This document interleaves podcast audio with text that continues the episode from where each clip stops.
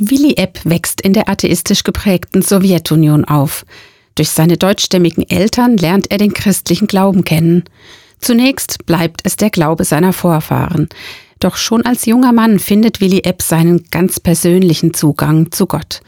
Den einmal eingeschlagenen Weg verfolgt er seitdem voller Überzeugung. Abends, wenn ich dann gebetet habe vom Schlafengehen, dann hat sie oft der Gott durch den Heiligen Geist mir deutlich gemacht, zu der Familie musst du gehen, da musst du was in Ordnung bringen, da hast du was Falsches getan. Und ich durfte Stück für Stück meine Vergangenheit regeln, weil jetzt hatte ich jemand anderen, der in meinem Herzen wohnte, Jesus. Es wird für Willi Epp ein Herzensanliegen, andere auf diesem Weg mit Gott mitzunehmen. Doch seine Faszination für die Bibel und die Konsequenzen seines praktisch gelebten Christseins bringen ihn immer wieder in Gefahr.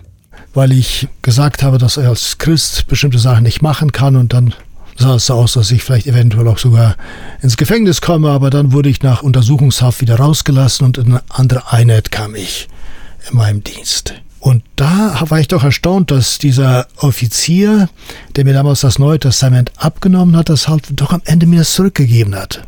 Diese prägenden Erlebnisse im sowjetischen Militärdienst zeigen dem jungen Mann, wie kreativ Gott handeln kann. Später warten ungeahnte Möglichkeiten auf den gelernten Radiotechniker. Mein Name ist Sonja Kilian und ich mache mit Willi Epp eine Reise in seine persönliche Vergangenheit und in die ERF-Radiogeschichte in Russland und Zentralasien.